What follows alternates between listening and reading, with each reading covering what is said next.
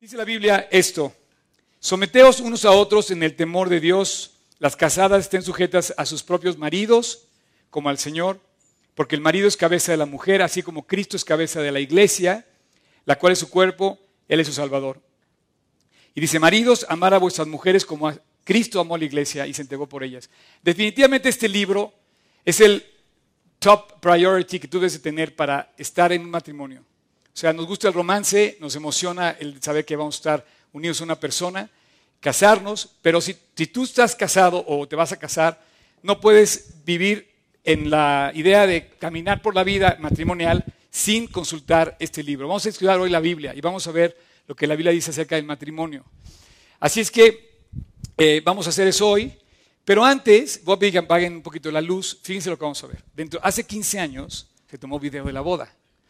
Y ves que a todos nos gusta la foto y todo. Entonces vamos a, vamos a ver a los novios y a... básicamente hubo eh, cinco protagonistas de la boda. Todavía no aparecía Michelle, digo, este, eh, Natalia y Ivana. Ustedes van a ver, a lo mejor han visto ese video de sus papás. Si no los reconocen, no se preocupen, son ellos, ¿eh?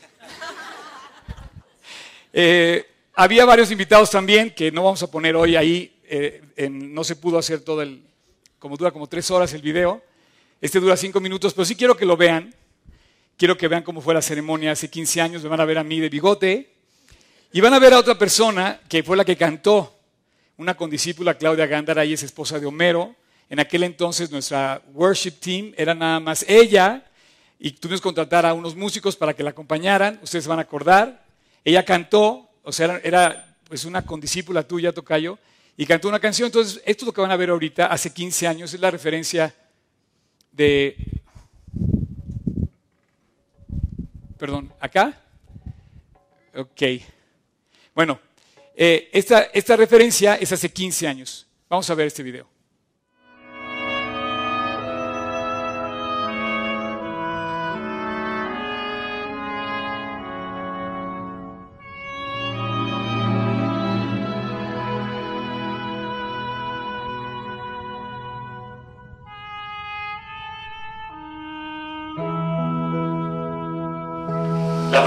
Dios dice, honroso sea en todos el matrimonio.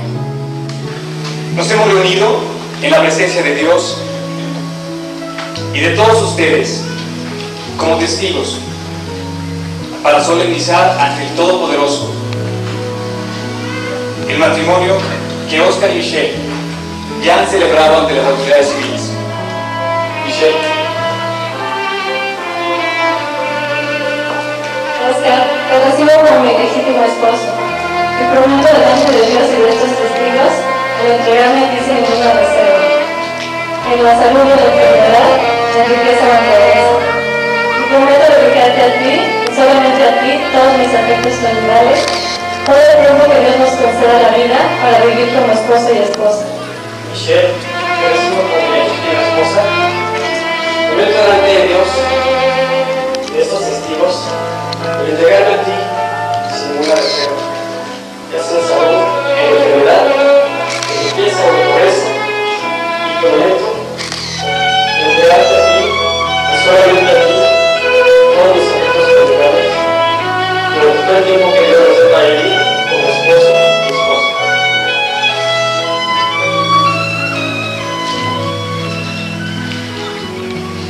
Oscar y Michelle, han consentido en unirse en matrimonio. Y han declarado mutuamente que se aman y que tienen fe el uno en el otro y en Dios, y porque han hecho promesas mutuas delante de Dios y delante de estos testigos, y con la autoridad que me ha sido dada, yo como ministro del Evangelio de Jesucristo, sabiendo de antemano que, que, ustedes han cumplido los requisitos morales y legales de los Estados Unidos mexicanos, ahora yo los declaro esposo y esposa, en el nombre del Padre y del Hijo y del Espíritu Santo. Dios ha unido, que ningún hombre lo separe.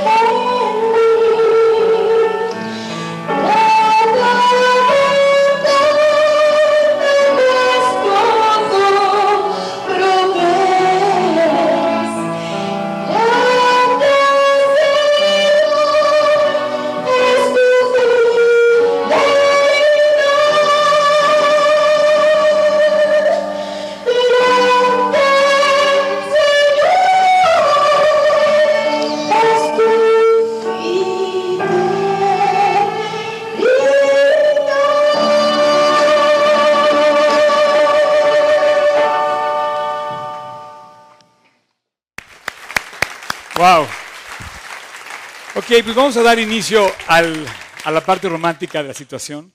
Voy a pedirle a los novios que suban, por favor, a Oscar y Michelle. Bravo. Oigan, trae su porra, ¿eh?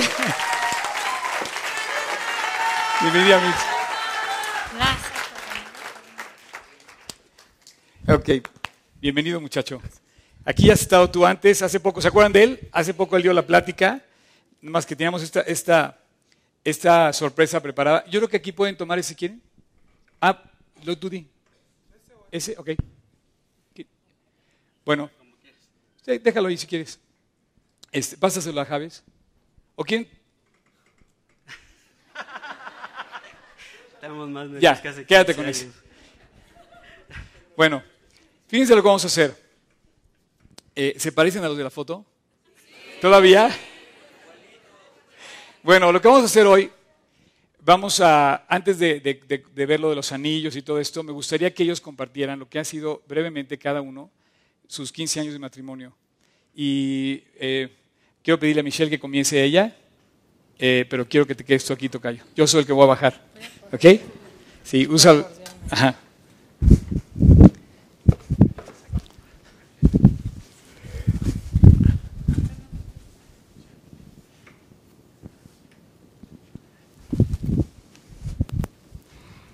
Cuando yo era adolescente empe- empecé a darme cuenta de cuántos fracasos matrimoniales había a mi alrededor. Primero fue un shock, pero eventualmente caí en la resignación y dije, bueno, cuando me case, pues a ver cuánto duro. Sin embargo, Dios tocó a la puerta de mi vida cuando yo tenía 14 años y tomé la decisión de invitarlo a vivir a mi, a mi corazón y de hacerlo mi Salvador y mi Señor. Y ahí me di cuenta de que el hermoso plan que Él tenía para mi vida incluyó un marido. Entonces, y bueno, decidí esperar, a la, para esperar, sí, eh, guardarme para la persona que Él tenía para Él. Y así esperé 11 años. Y bueno, fue una, fue- no fue fácil la espera, pero pues yo, yo, yo puse mis ojos en la promesa que Dios tenía para mí. Pero cuando finalmente llegó esa persona, yo me di cuenta que Dios no me había dado lo que yo esperaba. No fue, tam- tampoco me había dado, eh, tampoco también me di cuenta que, que trajo, al, eh, la- también vi que no había traído a la persona que yo quería. Me dio millones de veces más de lo que yo esperaba. Y no me trajo lo que yo quería, sino lo que yo necesitaba. Qué bueno que no escogí yo, porque yo hubiera escogido a alguien como alguien como yo y pues no era lo que yo necesitaba. Dios sabía perfectamente qué era lo que yo necesitaba para que mi matrimonio fuera feliz y, y cada día lo compruebo más. Y bueno, 15 de años después de esto, hoy estoy aquí para decirte que Dios es fiel y para darle toda la gloria de lo que hoy es mi matrimonio y mi hogar. Él no falla. Él no me ha fallado ni en esta promesa ni en ninguna de, los de las que me ha dado estos 15 años. Eh, Oscar y yo no estamos aquí por haber escogido bien o por echarle ganas, sino únicamente porque decidimos obedecer a Dios. Primero cuando le entregamos nuestra vida y después en nuestro caminar diario. ¿Y qué ha hecho Él en estos 15 años? Bueno, en primer lugar yo me di cuenta de que, como dicen, Dios no te manda la guerra sin fusil. Eh, cuando yo vi todos estos fracasos a mi alrededor, yo decía, bueno, pues qué tan complicado puede ser el matrimonio, ¿no? Pero ya cuando me casé dije, me extraña que no haya más, ¿no? la verdad. Lo que, la verdad me di cuenta, él inventó el Dios inventó el matrimonio y solo Él sabe cómo funciona. Él se comprometió a darme las herramientas para hacerlo funcionar. Y este es mi kit de herramientas. Es mi manual diario para que funcione bien ese complicado invento de Dios. Ha sido precioso, pero también ha habido todo tipo de pruebas. Pero Dios en su fidelidad siempre ha estado ahí para mostrarnos la salida, para mostrarnos cómo salir adelante.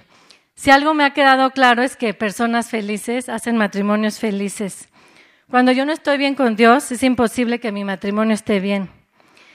Él lo ha sostenido y me ha hecho ver cada día más mi necesidad de Él y de estar todo el tiempo enamorado de Él, de estar en mi primer amor con Él, con Dios, y que Él sea el centro de mi vida. Y por consiguiente, pues mi hogar va a ser un hogar feliz.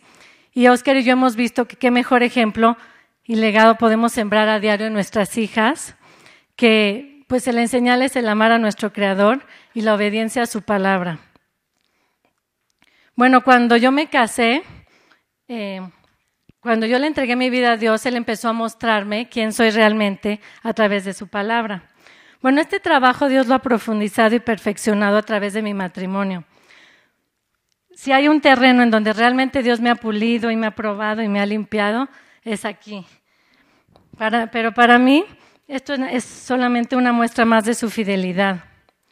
Cuando yo me casé, yo dije en la boda que yo quería que Dios me limpiara para hacerme un instrumento para honra, agradable, útil al Señor y dispuesto para toda buena obra, como dice en, segun- en 2 de Timoteo 2.21. Y esto es lo que Él ha hecho en estos 15 años. Permitir todo lo necesario en mi vida para quitar todos los estorbos que hay en mí, para poder ser cada vez más útil al lado de Oscar en el ministerio que Él nos ha encomendado. Definitivamente el matrimonio para mí ha sido una oportunidad para conocer mejor a Cristo a través de sus promesas cumplidas, de su fidelidad, de su amor y de su cuidado por cada detalle en nuestras vidas. Dios me ha mostrado que mi papel en el hogar es todo menos neutral. Aquí dice, en su palabra, en la Biblia, que o soy corona de mi marido, o soy como carcoma en sus huesos, o edifico mi casa con mis hechos, palabras o actitudes, o con mis manos la derribo, o le doy bien y no mal todos los días de su vida, o soy una gotera continua, o contribuyo a su buen nombre, o, lo, o menosprecio su autoridad. Yo quiero y he decidido ser su corona. Una corona no es más que un pedazo de metal costoso si está en una repisa. Y un rey sin su corona no es nadie especial. Yo quiero que mi presencia junto a él lo impulse hacia arriba, lo dignifique, lo honre y le dé a su vida cada vez más utilidad y valor. Quiero ser su ayuda idónea, pero no de las maneras como a mí se me ocurra, sino donde él realmente me necesita.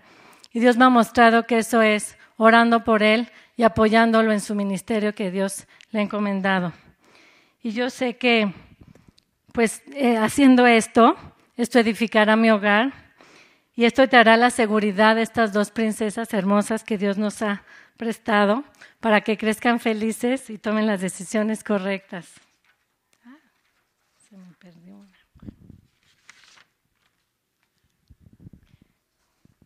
Cuando me casé, gran parte de mi anhelo era compartir mi vida con alguien. Pero ahora veo que el primer y gran objetivo, por encima de la satisfacción emocional, por encima de tener hijos, por encima de no estar solo, es poder servir juntos a Jesús.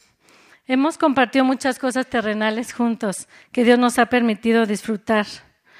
Pero no hay mayor gozo ni mejor forma de emplear la vida que sirviendo a Dios. Y tener con quien hacer equipo en esto ha sido la mejor parte. Desde que yo conocí a Dios y cada vez más, el servirlo ha sido mi mayor anhelo. Y en pareja, este servicio no es simplemente sumar, sino es elevar a la máxima potencia.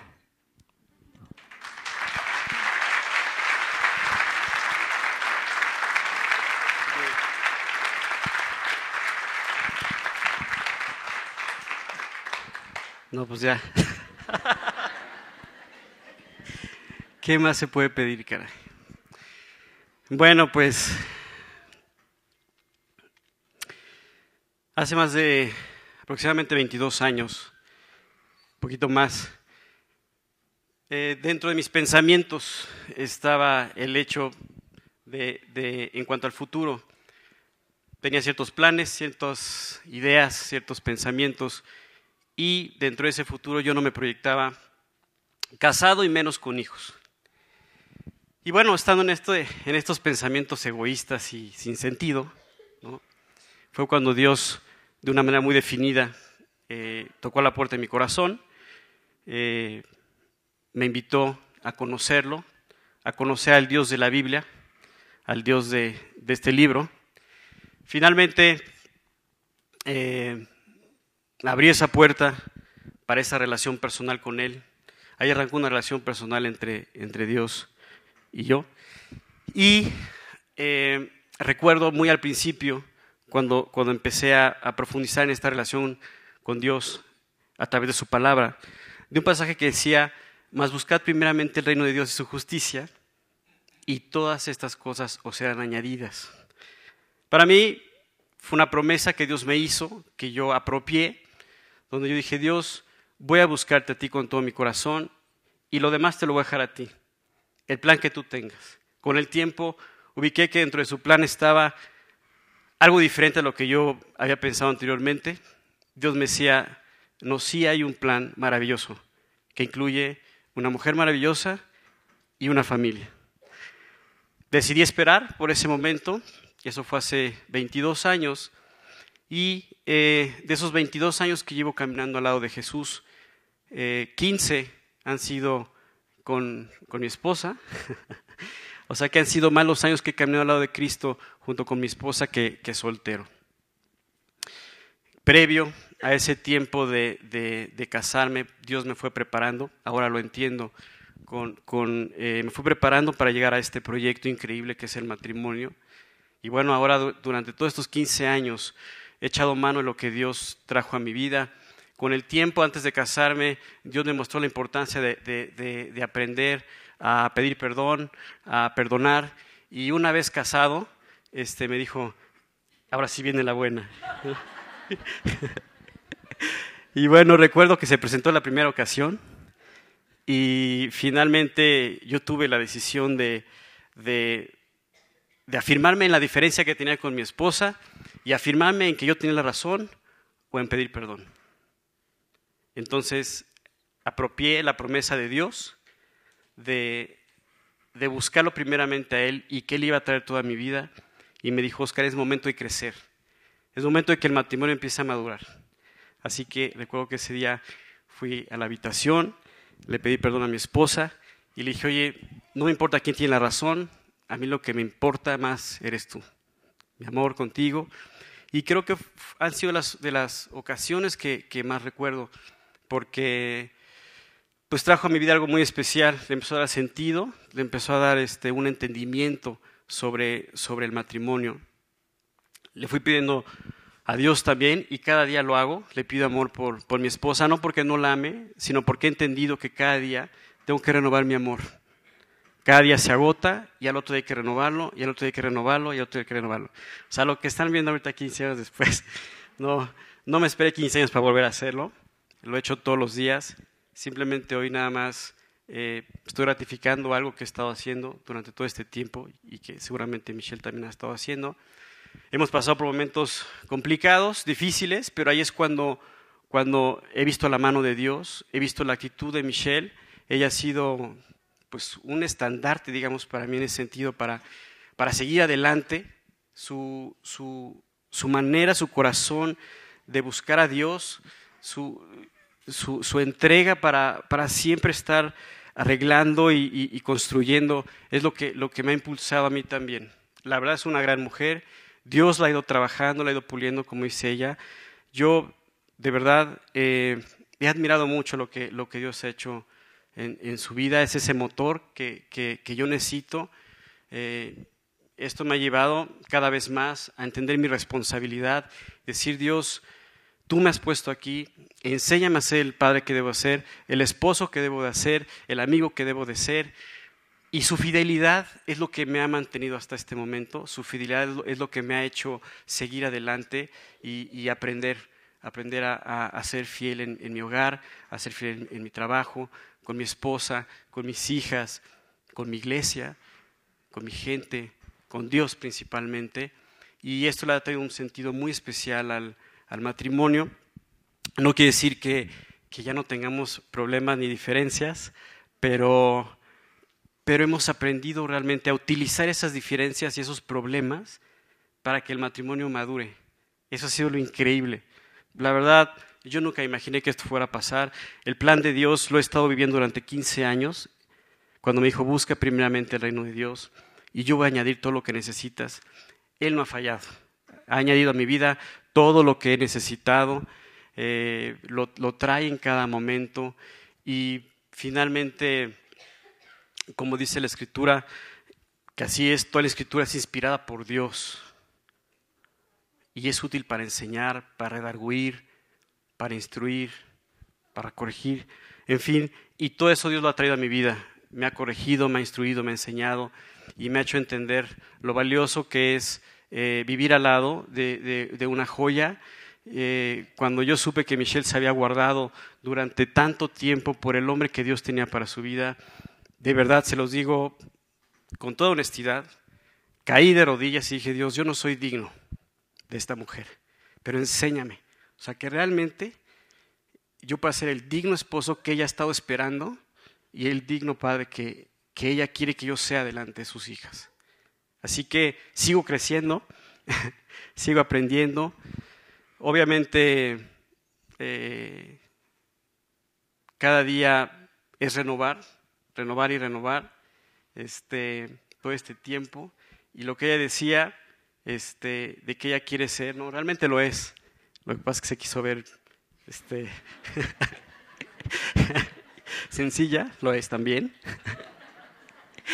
Pero es increíble, la verdad, este, todo este tiempo.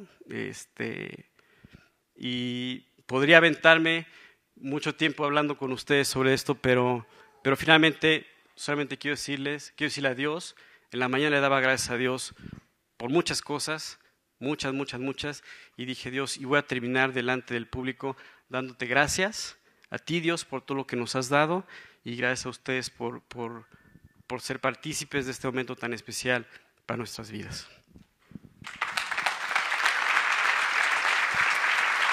Muy bien. Pues, pásate aquí en medio. Pásate, pásate en medio, Michelle. Ahora eh, quiero que estés en medio. Pásate un poquito más para acá. Fíjense, cuando yo los casé en aquel entonces, estaba en primera fila como ahora. Tengo el mejor lugar de, de la ceremonia nuevamente. Hace 15 años, eh, Oscar, en su testimonio, dijiste algo. Dijiste, yo sé que, el, que, lo que estoy tomando ahorita, la decisión, la tomo confiado en el que va conmigo, que va conmigo Dios. Y, y, Dios me va a sacar adelante y Dios va a estar conmigo durante este, este tiempo. Bueno, aquí tienen 15 años después la historia. Y lo fácil es comenzar Pero con el paso del tiempo ustedes saben que lo difícil es continuar y continuar con éxito en su matrimonio. Eh, quiero, quiero pedir la bendición de Dios nuevamente con ustedes, para ustedes y quiero que ahorita se entreguen sus anillos. Le voy a pedir a Neto si quiere pasar, por favor. Y le voy a pedir a, sus hijas que venga una con su Biblia y otra con sus anillos y que tomen una y una de cada lado, una mano con una y una mano con la otra. Eh, no van a decir nada, no se preocupen. Eh, ¿Quieres tomar la mano de, de, de- Ivana? Y acá, así. Bueno, la familia Pinzón.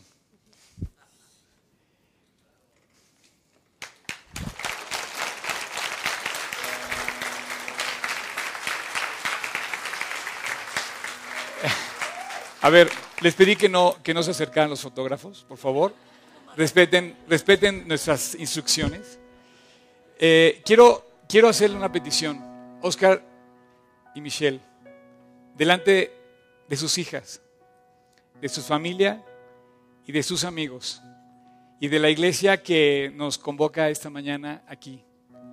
¿Pueden, por favor, confirmar sus votos matrimoniales y entregar sus anillos ahorita? Sí.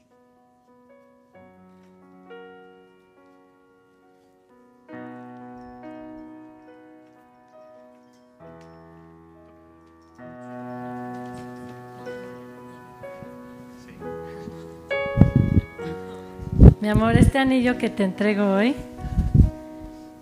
es un círculo eterno que no tiene fin. Y así como es eterno, yo también quiero que nuestra unión sea eterna. Eh, quiero darle las gracias a no tengo palabras para darle las gracias a Dios por ti, por tenerte. Y también a ti te quiero dar infinitas gracias por estos maravillosos 15 años que hemos pasado. Quiero decirte que te amo con todo mi corazón, que te admiro, que estoy orgullosa de ti, que, que, eh, que me fascinas y quiero que sepas que así va a ser toda la vida.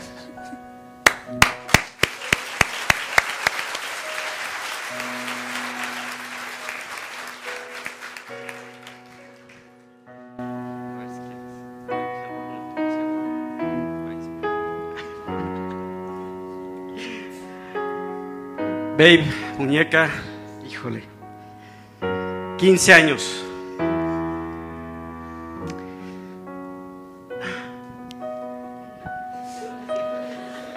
Ya estoy como los de ayer. Este. 15 años que han sido muchos, yo creo, por las cosas increíbles que he vivido a tu lado. Por tantas cosas padrísimas que he vivido a tu lado han sido muchos, por tanta cosa que hemos vivido, por todo lo que hemos pasado juntos. Para mí han sido muchos, la verdad, y doy gracias a Dios por tu vida. Eh, eres preciosa. En el video te veías guapísima, pero ahorita te ves excepcional.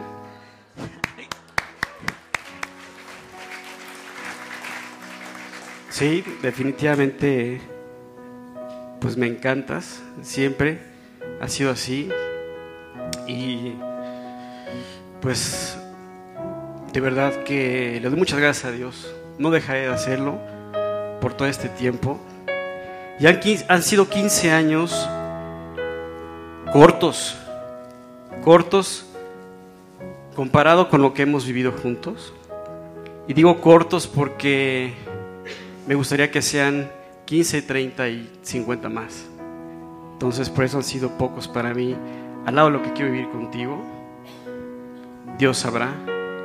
Pero eh, sigo anhelando cada día el, el- el seguir a tu lado y, seguir disfrutando esta increíble aventura que arrancamos hace 15 años y que tanto hemos disfrutado. Y ahora al lado de, de- de nuestras princesas, que es fruto de ese amor que Dios ha traído a nuestras vidas y que, ellas lo saben. Así que yo te entrego este anillo, simplemente confirmando lo que, lo que cada día hemos estado viviendo. Te lo puse bien, ¿verdad? Es que en la boda te lo puse en la otra mano. Creo que ahora sí aprendí a ponerlo bien. Y por último quiero... ¿Me pasa el café?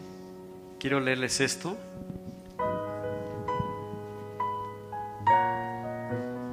Dice así, dice,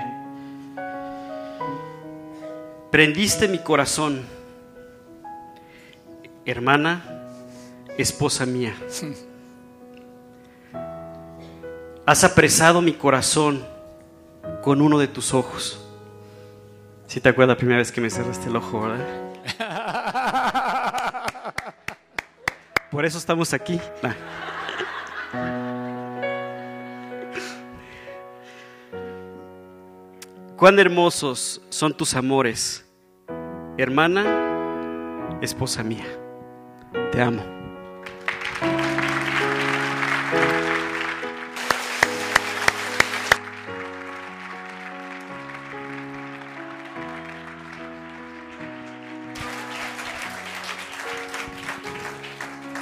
Pues, ¿puedo orar por ustedes?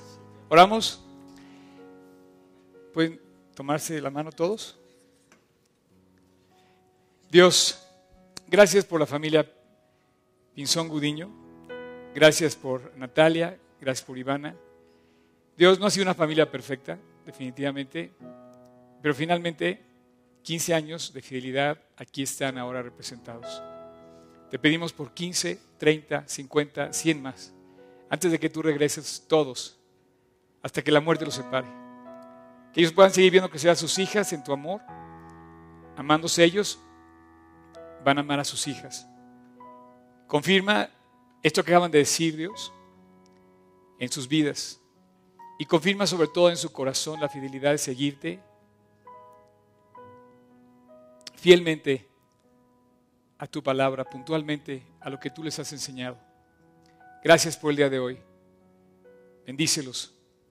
En tu nombre Jesús te lo pedimos.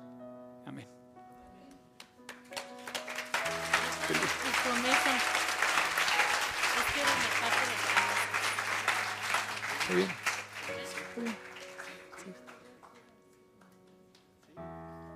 ¿Faltó algo? ¿Quieres decir algo más? Ok. Bueno, bueno. Es que en la boda se dicen promesas, pues yo había preparado una promesa. Aparte, la que me inspiré. No, no. No, lo- cuando nos casamos yo te dije que, que prometí amarte por, por siempre. Y bueno, ahora me doy cuenta que, que mi amor humano es limitado, que pues te he fallado y te, te puedo seguir fallando porque pues nosotros no tenemos ese amor perfecto de Dios. Entonces, yo no te puedo prometer amarte por siempre porque yo veo que eso no está en mí. Lo que yo te puedo prometer es que todos los días de mi vida voy a seguir buscando a Dios con todo mi corazón y obedeciéndolo para que Él ponga en mí ese amor que sí es incondicional, que es unilateral, que es eterno, porque ese sí es el amor del bueno. Y pues, te quiero prometer también que, pues así como en estos 15 años, nunca se va a mencionar la palabra separación en nuestro hogar. Siempre te voy a ser fiel, como lo he sido. Siempre vas a ser mi único y mejor amigo. Y te quiero prometer que, pues siempre voy a, buscar a Dios con todo mi corazón para que Él sea el centro de nuestro hogar y que, pues Él nos mantenga unidos.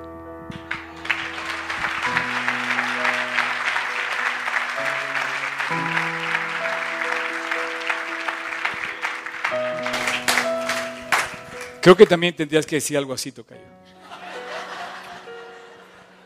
Lo queremos oír también. Definitivamente que sí. Y pensando en las promesas que en aquel entonces eh, pues manifestamos, ¿no?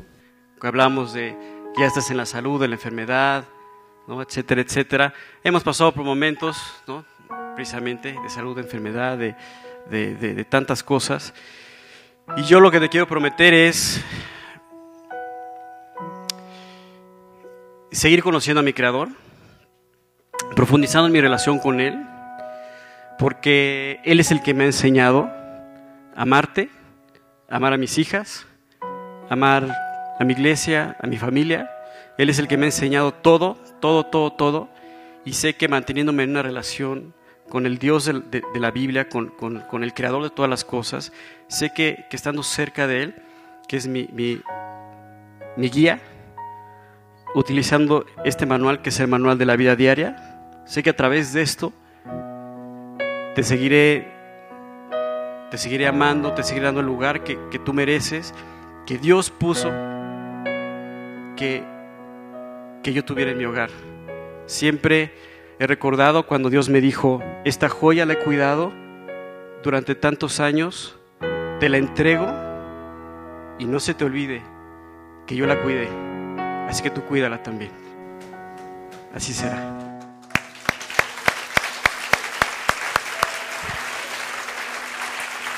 Bueno, pues hemos, hemos escuchado esto, han sido testigos. No solamente estamos aquí, están también en el otro salón y la gente que nos está viendo en línea. Y además va a quedar grabado, ya quedó grabado y va a quedar en línea.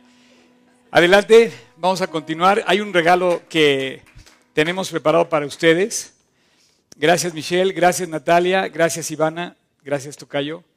Eh, voy a piquepar en la luz. Yo decía que había, había habido cinco protagonistas en aquella boda.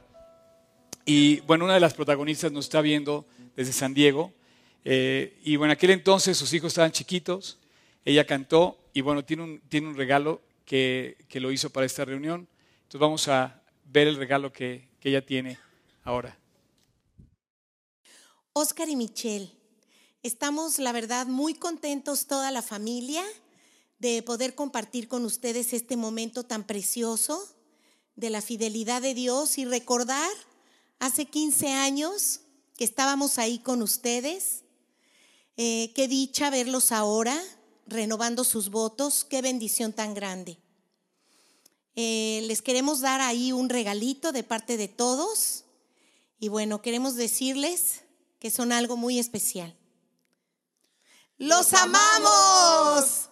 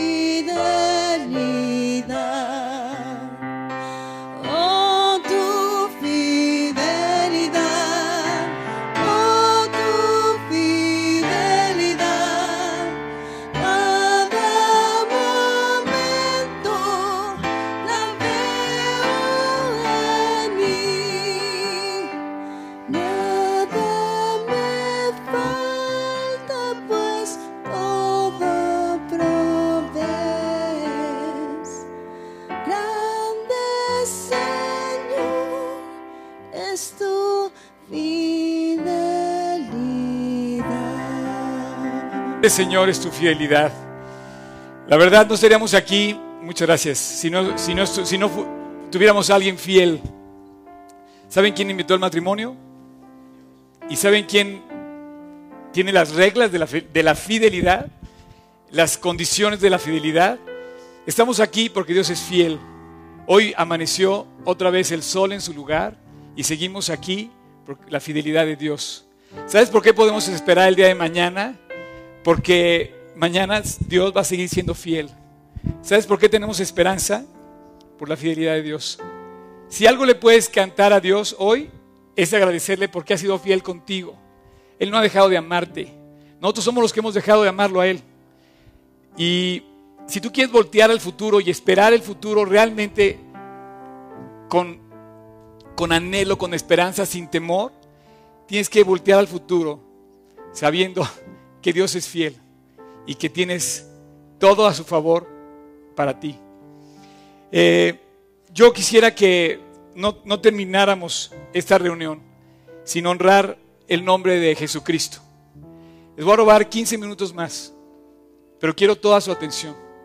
Yo sé que el romance les apasiona a todo mundo y nos, y nos mueve el corazón y las emociones, pero quiero que, que- que pongan sus ojos en un momento como este para, para voltear a ver lo que dice la palabra de Dios. Yo voy a compartir contigo siete cosas que yo creo que estos chavos han vivido y todos los matrimonios aquí también. Lo primero que quiero decir es el pasaje que leí al empezar. Dice, maridos, amar a vuestras mujeres como Cristo amó a la iglesia. O sea, la Biblia sí habla de cómo debes amar. Y dice, y te pone el ejemplo, dice, así como Cristo amó, tú debes amar. Hombres aquí presentes, maridos aquí presentes, futuros maridos aquí presentes, si tú no amas con este estándar, no estás obedeciendo lo que dice la palabra de Dios. Amad a vuestras mujeres como Cristo amó la iglesia y se entregó para santificarla, habiéndola purificado por el lavamiento del agua por la palabra, a fin de presentársela a sí mismo como una iglesia gloriosa, que no tuviese mancha ni arruga ni cosa semejante. Así también los maridos deben amar a sus mujeres como a sí mismos. El que ama a su mujer a sí mismo se ama, porque nadie aborreció jamás su propia carne. Porque todos somos los miembros unos de otro. Dice, somos miembros de su carne, de su cuerpo y de, su hueso, de sus huesos. Y dice aquí el famoso versículo del matrimonio, dice, por tanto el hombre dejará a su padre y a su madre y se unirá a su mujer, y los dos serán una sola carne. Gracias, Neto. Y los dos serán una sola carne.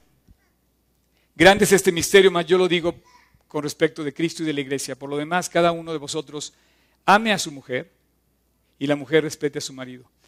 Las estadísticas nos ponen todo lo contrario a lo que acabamos de ver. Eh, hay muchísimas estadísticas de matrimonio, yo les voy a tratar de explicar algunas nada más. Dice, el 50% de las familias que hoy viven, hoy con las que convivimos, el 50% de las familias son familias de segundas uniones. El 50%. En promedio, hoy en día, en México, un matrimonio dura siete años. El 75% de las personas que se divorcian normalmente se vuelven a casar. O sea, les gusta el matrimonio, pero fracasaron en su primer intento.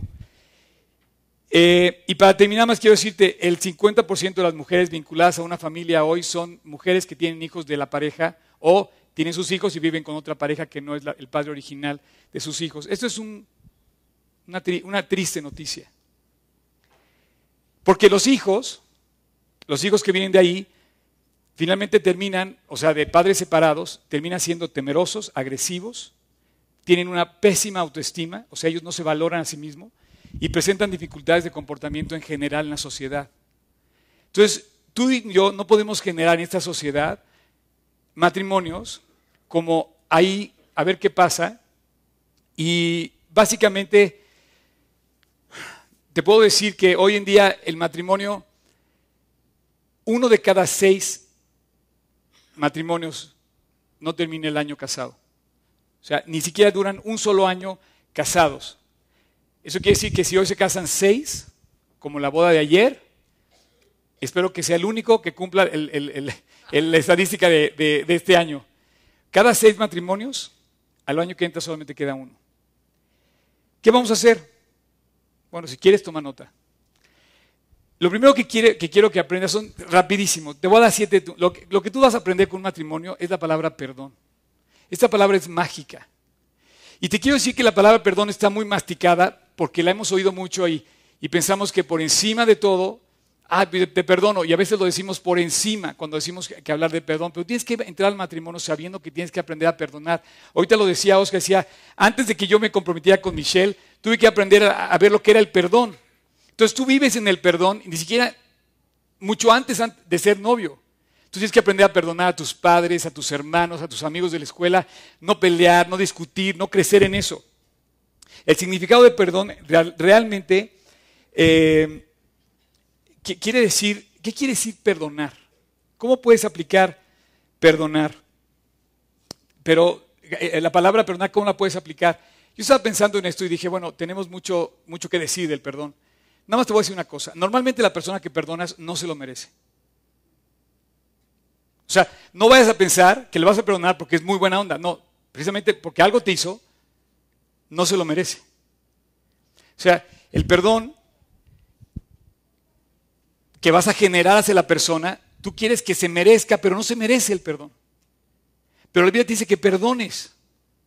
Y en toda la Biblia tú vas a ver expresado esta, esta fórmula que en las palabras de Dios se llama misericordia, perdón inmerecido. Y todos necesitamos tener eso, y tu pareja también. No precisamente porque la otra persona se lo merezca, la vas a perdonar o lo vas a perdonar. Hemos, eh, hemos sido llevados a perdonar y cuando descubres que te ha costado perdonar, entonces estás dispuesto a, pasar por alto esa ofensa y valoras mucho más esa relación. Jesús dice en Juan 4:19, nosotros amamos a Dios porque Él nos amó primero. O sea, no nos merecíamos el perdón de Dios y Él nos los brindó. Número dos, el matrimonio cuesta. Primero, perdonar. Segundo, el matrimonio te va a costar. No sé, todos los casados aquí han tenido que eh, calcular lo que cuesta casarse y lo que cuesta vivir con el doble de presupuesto, porque ahora tienes que gastar al doble y cuando ven los hijos al triple, al cuádruple, y que tienen nueve o diez hijos, pues más. Pero cuesta. Ahora, realmente el matrimonio te hace perder un poquito de ti. O sea, tú tienes que aprender que te cuesta que tú dejas algo tuyo al casarte. Tú no puedes llegar y pensar que todo lo vas a recibir, no, es algo que tú vas a tener que aprender a dar y a generar. Si tú piensas llegar al matrimonio o estás viviendo matrimonio esperando recibir, más bien es que pierdes parte de ti, un cacho de ti. Te tienes que dar. Ahora, cuando la fórmula la cumples, se vuelve increíble porque recibes más de lo que perdiste. Normalmente, a lo largo de la historia y de la vida matrimonial de una pareja fiel, lo que has entregado no es nada, ¿verdad Gaby? No es nada comparado con lo que recibes con, con la pareja cuando esa pareja es fiel. Se vuelve pequeño lo que das. Se vuelve nada lo que das cuando tú lo entregas por amor y de repente empiezas a recibir, como hoy decíamos, oye, yo quiero ser la corona sobre la cabeza de mi marido. Increíble. Al final de cuentas, nos ha costado mucho el matrimonio. Bueno, digo yo, nos ha costado, pero tú sabes lo que te ha costado. Eh, y a veces te digo que nos ha costado porque yo a veces cargo algunas de sus, de sus problemas también. Y me vienen y me quieren echar la culpa de la pareja y yo les digo, oye, no, ¿sabes qué? Arregla. ¿No? O sea, por eso- digo que nos ha costado, porque también a veces me ha costado platicar algunas cosas con ustedes. Pero si te ha costado tanto, lo vas a valorar más. Y va a ser más difícil que lo sueltes. Tres, el matrimonio es una decisión, no es un sentimiento. Los sentimientos siempre van creciendo conforme se va acercando la, la boda, ¿no? Ah, no. Y estás así como emocionadísimo. Pero una vez que llegas al momento de la boda, te das cuenta que tú no puedes confiar en los sentimientos. Los sentimientos cambian, los sentimientos no son estables, los sentimientos no puedes darle. Dicen que tú puedes dejarte guiar por tus. Perdón, que las. Fíjate, fíjate lo que voy a decir. A ver si estoy bien, tú me corriges. Las emociones pueden ser una guía, pero no te puedes dejar llevar por ellas. Pueden ser una brújula, tus emociones, pero no puedes dejarte llevar por ellas, porque las emociones son traicioneras, te traicionan. Los sentimientos vienen y van. Así es que la prueba de un verdadero amor no es que sientes bonito. La prueba de un verdadero amor es muchas veces que no sientes bonito cuando estás amando realmente. Cuando Cristo fue a la cruz, Él no sintió bonito. Él no lo hizo por emociones, porque si hubiera sido por emoción, la cruz se hubiera convertido en algo que hubiera rechazado. Cuando Él fue a la cruz, Él puso sus ojos en ti y dijo, porque te amo, porque te amo, porque lo hago por ti, voy a morir en tu lugar. Voy a dar mi vida por ti. Las emociones vienen siendo una eh, expresión del corazón y de lo, de lo que sientes e- efectivamente, pero no pueden ser tu guía para la vida. Si tú te dejas llevar por tus emociones, corres un riesgo. El matrimonio es una decisión de amar, de dar y de servir. Por lo tanto, cuando tú decides amar, básicamente estás decidiendo darte y servir a la otra persona, no ser servido. Nadie tiene mayor amor que este, dice Jesús, que uno ponga su vida por sus amigos. El amor se expresa cuando te das. Por favor, toma nota de ese versículo que aparece en mi espalda. Nadie tiene mayor amor por alguien que cuando tú te das a esa persona. Y muchas veces esto no es una emoción. Muchas veces esto refleja no una emoción ni un sentimiento. Muchas veces esto refleja la decisión absoluta de una persona, de decir yo voy a amar a esta persona, lo que me cueste. Y te doy- hay, muchos, hay muchos ejemplos de esto.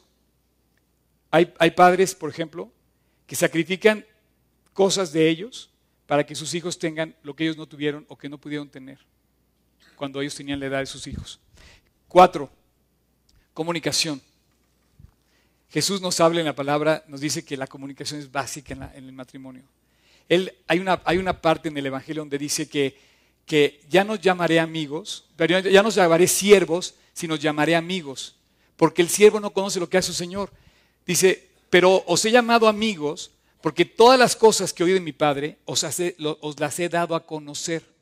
Jesús trató con su gente comunicándoles las cosas. Y bueno, con más razón, en tu casa tiene que haber una eh, estrecha comunicación que fluya de ambos lados, que, que convierta esto en confianza, que convierta esto en transparencia, que convierta esto que tú puedas ver a los ojos a la persona, que sepan lo que están haciendo cada uno. Así es que una relación viva entre dos personas es que hablan el mismo tono, hablan el mismo idioma, no hacen bromas de doble sentido, no toman eh, formas raras en decir las cosas, porque a veces tú puedes decirle algo y estás hablando con tu pareja, más bien echándole un tiro que diciéndole una cosa que le quieres compartir. Es como, si tú vas a hablar, también cuenta cómo se lo estás diciendo. El matrimonio es una meta. Perdón, el matrimonio no es una meta. O sea, el casarte, la boda de ayer y todas las bodas, no es la meta. La meta dice hasta que la, hasta que la muerte los separe. Por lo tanto, hay mucho más detrás de un matrimonio. Porque si bien, si bien el casarse va eh, como un gran acontecimiento en tu vida, lo que viene detrás de esto es lo que eh, hace viva la relación. ¿Por qué? Porque detrás de una decisión de casarte, ahí empieza la aventura. Las pruebas, los grandes acontecimientos, las alegrías y los retos. Yo soy seguro que si tú vives un matrimonio, es un esfuerzo de todos los días. Pero cuando, cuando empiezas a generarlo, hay mucho más. Mira, yo he sido espectador de la, de la vida de Oscar y Michelle. Yo he sido un testigo de fuera. Y ha habido veces que he tenido que hablar con ellos, sobre todo con el tocayo, porque eh, lo, veo, lo veo más seguido. Y le digo, oye, ya checaste esto, ya checaste el otro. Y la verdad, esa comunicación que hemos tenido eh, nos ha mantenido como amigos, pero además creo que hemos hecho como equipo. Y, y yo he visto en él una, siempre una disposición de escuchar y de arreglar. Y yo creo que ese es el éxito que hoy podemos tener aquí, ¿no? Pero hay mucho más detrás. Cuando Michelle decía ahorita que quiere ser la corona y la compañera que engrandezca el, el ministerio de su esposo, esas palabras, no sabes lo que significan. Hay muchísimo. Si ustedes conocen a Oscar y Michelle, saben todo lo que hay detrás de sus vidas. Pero todavía queda mucho más. Yo creo que no es nada comparable con lo que viene adelante. Si tú estás viviendo un matrimonio, hay mucho más todavía detrás. No, es, no, no- no llegaste a la meta, no has llegado a la meta. O sea, no piensas, no piensas que porque has caminado con tu esposa tantos años, ya cumpliste. No, no, no, no te va a acabar hasta que termines dando tu último suspiro. Y una de dos, el matrimonio se contagia con los demás. O sea, lo que vives en el matrimonio lo contagias o contaminas con lo que vives en el matrimonio. Hay tanto que puede volverse la aventura más increíble y puede contagiar a otros. Al ver la vida de una persona, yo por ejemplo ayer que escribí a los novios de ayer les- dije, quiero verlos creciendo, fieles. Les escribí una carta. Y quiero crecer con ustedes y quiero verlos juntos y quiero verlos siguiendo a Dios. Porque si ustedes lo hacen, van a alentarme a mí y a todos los que los amamos. Y nos van a contagiar ese amor. Pero si ustedes fallan, nos van a contaminar el entorno. Y tú sabes a qué me refiero. Hay una persona que me dijo, ¿sabes qué? Nunca pensé que a los 90 años iba a tener a mis hijos de regreso en casa y me iban a hacer tan infeliz. Infeliz. Tres matrimonios de cada uno o algo así. O sea, tu matrimonio puede contagiar lo bueno o lo malo. Si tú eres una, pareja fiel, tus hijos van a seguir tu ejemplo. Si tú no eres una pareja fiel, tus hijos van a odiar, van a reclamar, van a explotar y no van a seguir tu ejemplo. Pero dice así, así alumbre vuestra luz delante de los hombres. O sea, vas a ser un ejemplo delante de los hombres. Algunos esa luz la, tienen, la quieren apagar. Yo a veces que le digo a los chavos, algunos chavos, porque en otros no, no, no, este, no se los he dicho, pero se los quiero decir. Tú eres una luz. Y cuando estás junto con otra persona deberías de brillar más. Entonces, ¿por qué se apaga esa luz a veces? Y dice, así alumbre vuestra luz para que al ver la gente vuestras buenas obras, glorifiquen a vuestro Padre que está en los cielos. Esta manera presenta a Dios como tu luz, tu camino por la vida puede alumbrar a otros el camino, les puede hacer más fácil el camino o los puede hacer tropezar. Josh McDowell decía que el 50% del éxito en un joven se refiere directamente a la relación que tiene con su padre y el matrimonio juntos con ellos en su hogar. Si no hay tal hogar. Seis. Esta es una muy buena. Dice, por tanto, el hombre dejará a su padre, a su madre y se unirá a su mujer y serán una sola carne. El matrimonio es uno. Comparten, tocayo, perdón, comparten una misma casa, ¿no? Una misma cama, un mismo baño, un mismo espejo. Tú también, no, creas que no. O sea, un mismo budget. Es uno, es uno mismo. Algunos quieren el beneficio de estar juntos, pero no saben que involucra verse en el mismo espejo, usar el mismo lavabo, entrar al mismo baño, dormir, dormir junto a la persona.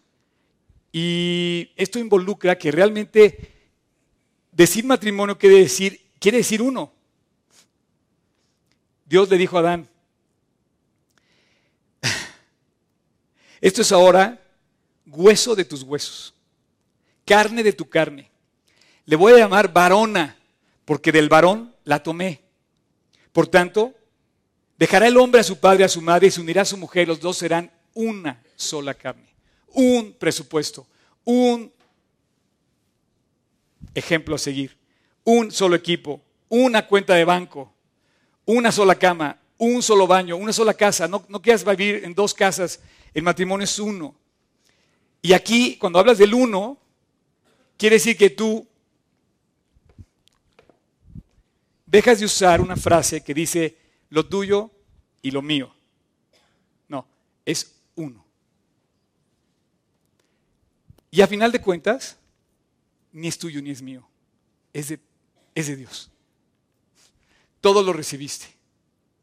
No es ni tuyo ni mío, es de Dios. Y cuando tú te entras a una relación matrimonial, aprendes que eso es lo que hace algo que se llama generosidad. El ego te dice, no, esto es mío. Y Dios te dice, cada vez que tengas ego, tienes una oportunidad de ser generoso. Y la generosidad, póngame atención, tienes que vivirla. Tienes que ser generoso. Si no la vives, no sabes de qué estás hablando. Si no has sido generoso, no puedes decir si das o no das, porque hasta que la vives, descubres el valor de ser generoso. La Biblia dice que es de más valor un hombre generoso, de más valor alguien que da, que el que quiere todo recibir. Dice necio. Hoy vienen por todo lo que guardaste y ¿quién se va a quedar con lo que tienes? No te vas a llevar nada. Nada, absolutamente. Jesús se dio a sí mismo, Jesús se dio, y una forma de ser generoso y voltear a ser generoso, y quiero recordar, ¿tú te acuerdas cómo la invitabas a, Michelle a salir cuando eras novio? ¿Sí? Pues, quiero que sigan haciendo eso. ¿Cómo, cómo, ¿Cómo le hacías para llevarle una rosa o llevabas un chocolate o le invitabas a cenar? Síganlo haciendo. Recuerden aquellos momentos donde cortejabas a tu pareja y eso te va a permitir hacer que tu matrimonio se vuelva vivo y fresco y que sea un regalo todos los días.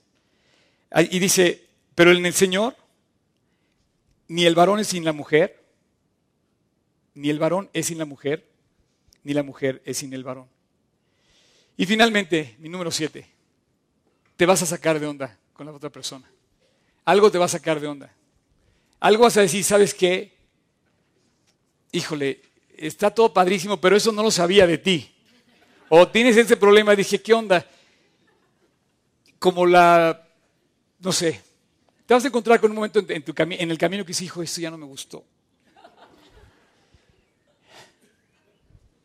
Pero sabes qué, yo quiero terminar con esta parte porque a lo mejor te, te han dicho una palabra no debida. A lo mejor has vivido una acción desconsiderada. A lo mejor has vivido eh, cosas egoístas de tu pareja que te van a doler. Pero cada una de ellas, Dios la pone para que tú seas mejor.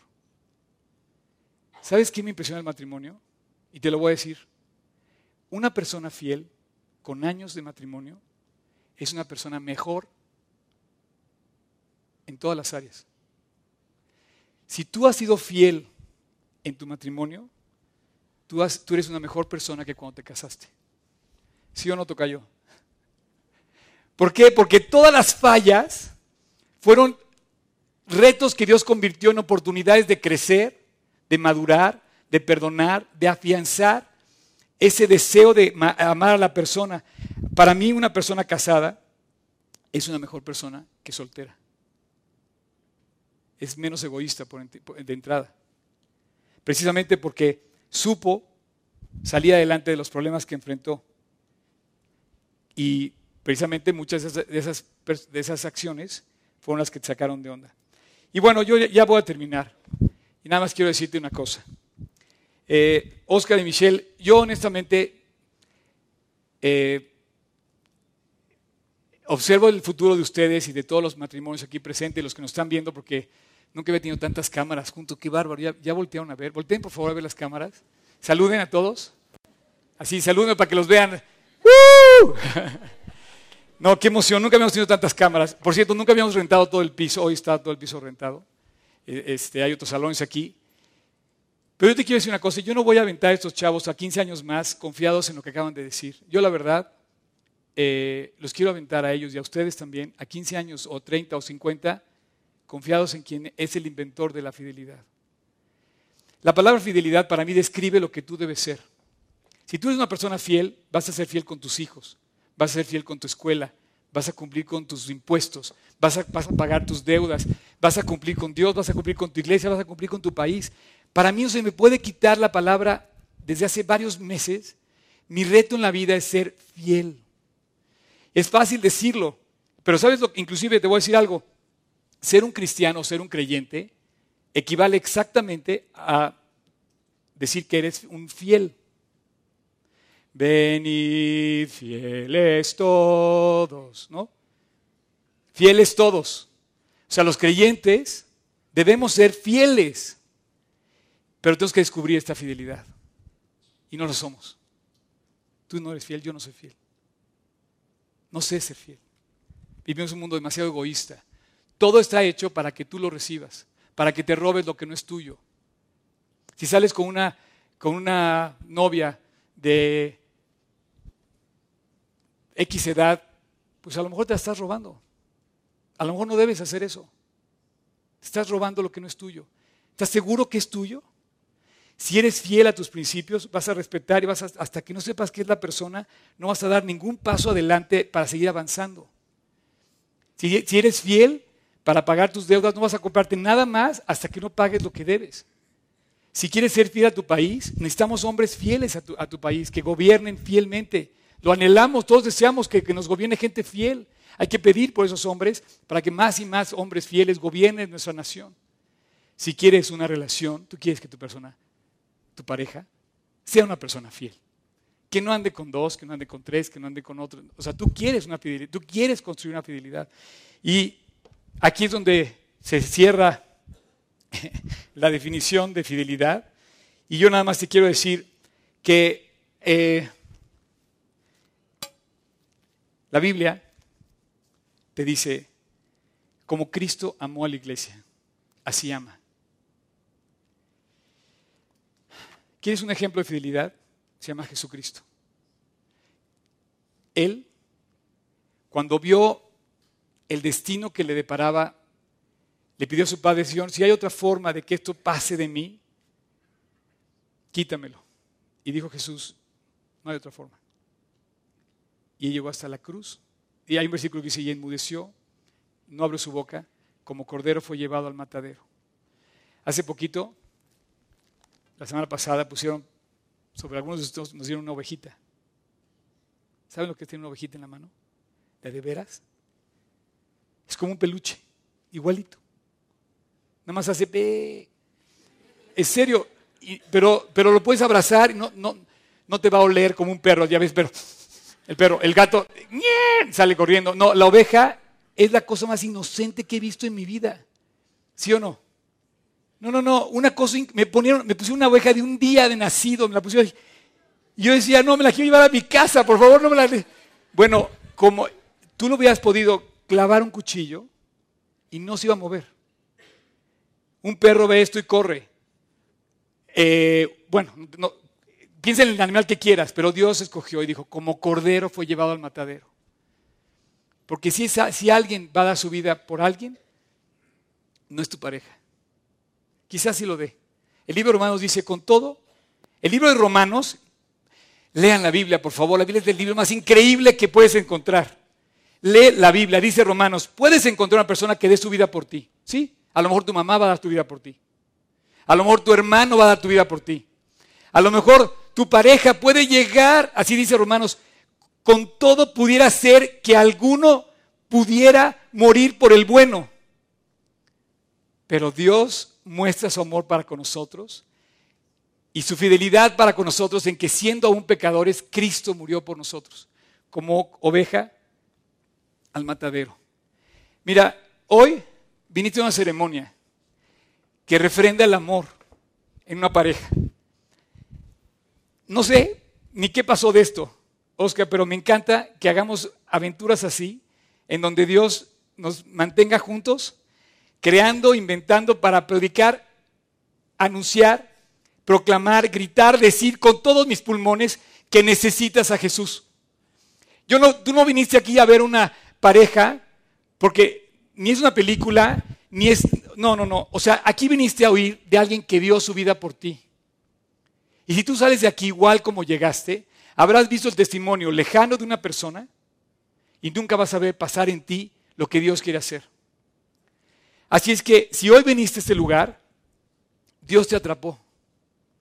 Porque en cuerdas de amor, quisiéndote todo lo que te ama, comparando su amor por ti como la de un esposo que da su vida por su esposa o la de una esposa que da su vida por el esposo, de esa manera dice, bueno, ¿quieres que te lo diga más claro? Así es. Como una pareja se entrega a su, a, su pareja. Yo, me, yo, dice Cristo, yo en la cruz me entregué por amor por ti. Si tú estás aquí, yo no sé cuántas veces hayas oído este mensaje. No sé cuántas veces quieras pensar que vas a poder oírlo. Yo quizás es la última vez que predique el Evangelio. No me asegura nada que yo mañana voy a estar vivo. Pero tú tampoco. Es probable que tú mañana no amanezcas. ¿Tienes seguridad de amanecer? ¿Quién te dio esa seguridad? La fidelidad de Dios. Por cierto. Pero si eres inteligente, cuando menos al nivel más básico, ¿no? lleguemos a maestrías y doctorados, piensa en que no pierdes nada. O a lo mejor piensa que ya has perdido mucho.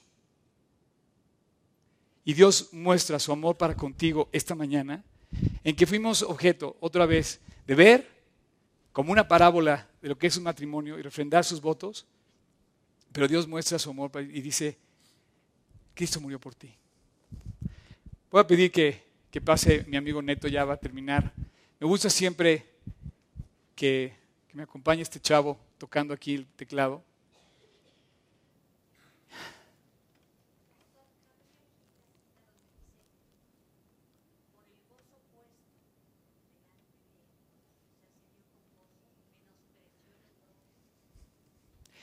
No te escuchan todos, pero cabe perfectamente la cita y caben muchas citas. Tantas como las 1500 páginas que están en la Biblia. Porque todas esas citas describen el amor de Cristo por ti. Como Cristo amó la iglesia, maridos amen a sus mujeres. Velo de un camino o de regreso. Si lo quieres aplicar a tu matrimonio, así ama tú. Pero si lo quieres aplicar a tu vida, velo de regreso. Cristo te amó primero. Cristo dio su vida por ti.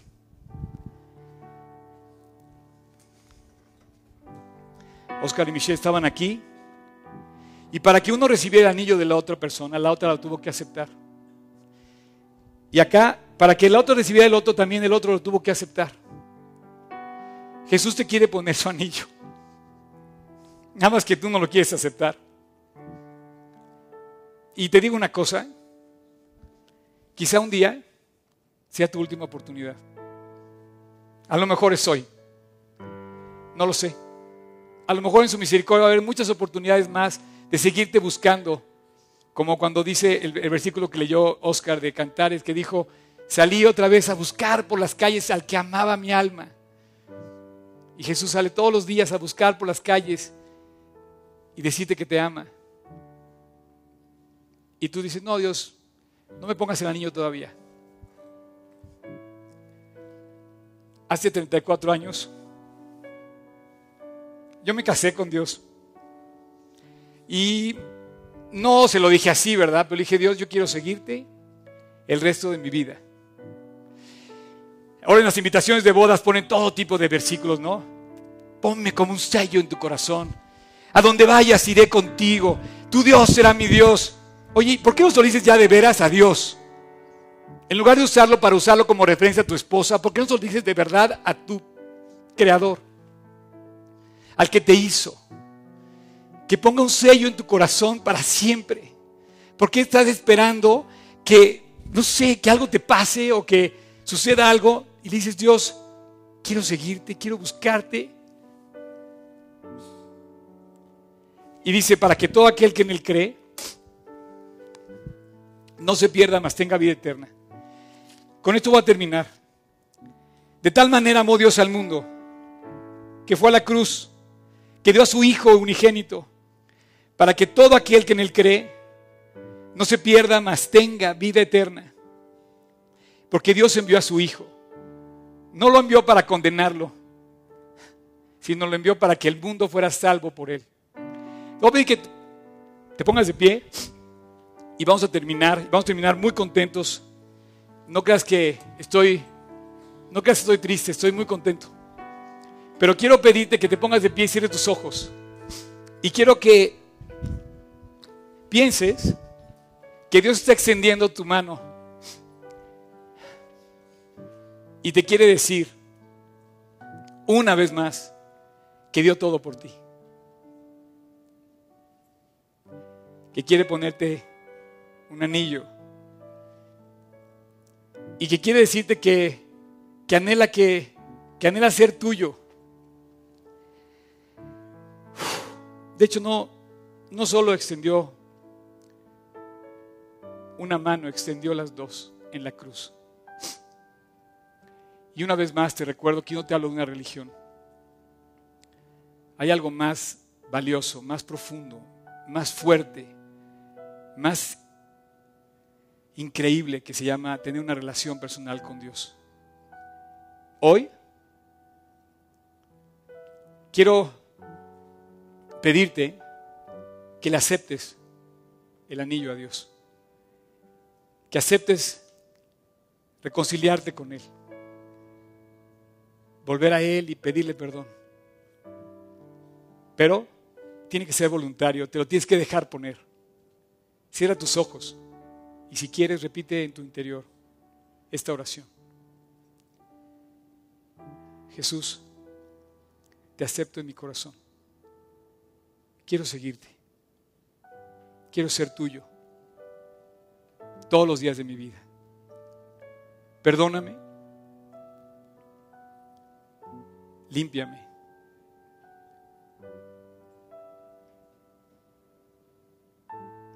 Te pido perdón.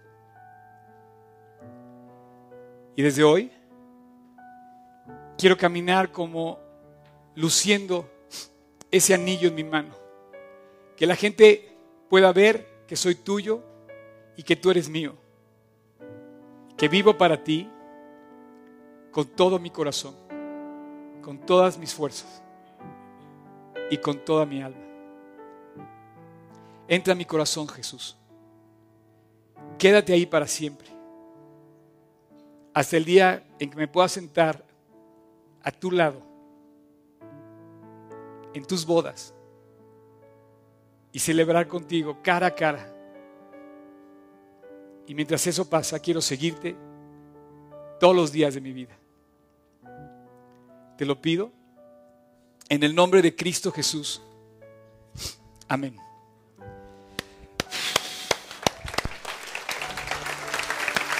Eh, te digo una cosa. Cuando Jesús te dijo que lo siguieras con todas tus fuerzas, no te dijo algo que no podías cumplir, dijo con tus fuerzas. A lo mejor tienes así de fuerzas, pero con todas. Síguelo.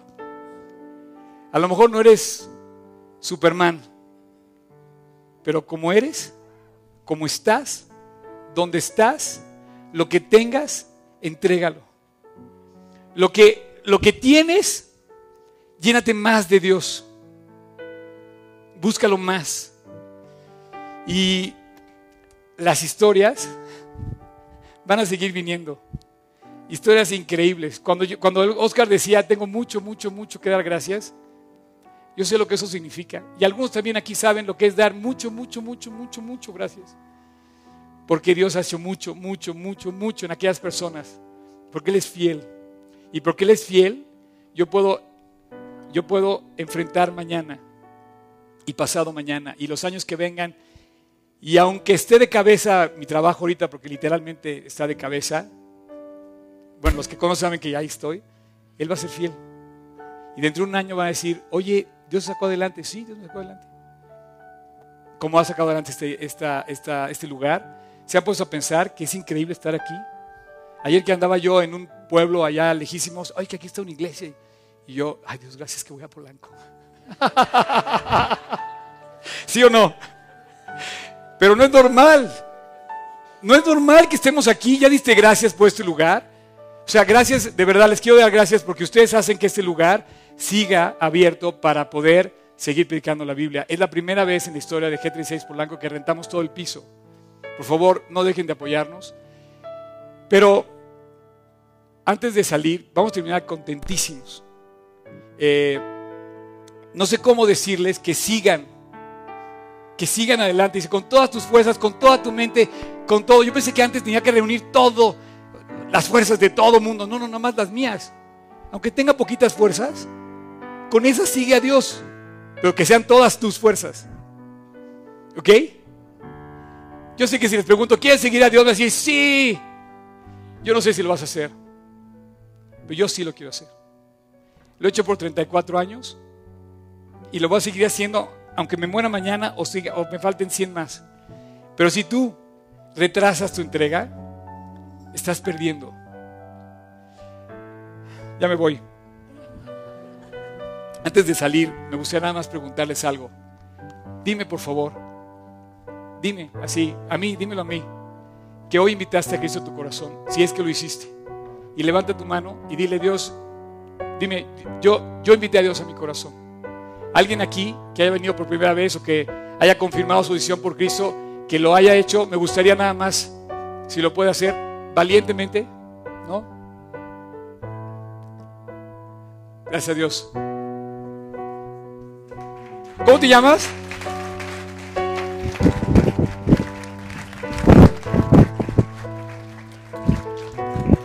¿Cómo? ¿Klaus? ¿Me puedo, ¿Te puedo dar un abrazo, Klaus? Hoy estás muy fuerte, champ. No vayas a. No vayas a. para- Oye, ¿dónde está Cristo, Klaus? Bueno, te ibas el mejor regalo que te puede llevar. ¿Alguien más? ¿Alguien más que haya invitado a Cristo a su corazón? ¿No? Espero que. ¿Sí, señora? ¿Dónde está Cristo hoy? ¿También me da un abrazo? ¿Sí? Dios la bendiga. ¿Alguien más? ¿No? ¿Hay más? Bueno, Klaus, señora, la Biblia dice, no temas porque yo estoy contigo. No desmayes porque yo soy tu Dios que te esfuerza. Siempre te ayudaré. Yo me fui con esa promesa hace 34 años de una- reunión como esta. Y ha sido Dios fiel. Así es que si alguien tenemos que podemos seguir, es Él. Síganlo con todo su corazón. Dios los bendiga. Nos vemos el próximo domingo, 9 y media y 11 y media. Gracias, Chaparrín.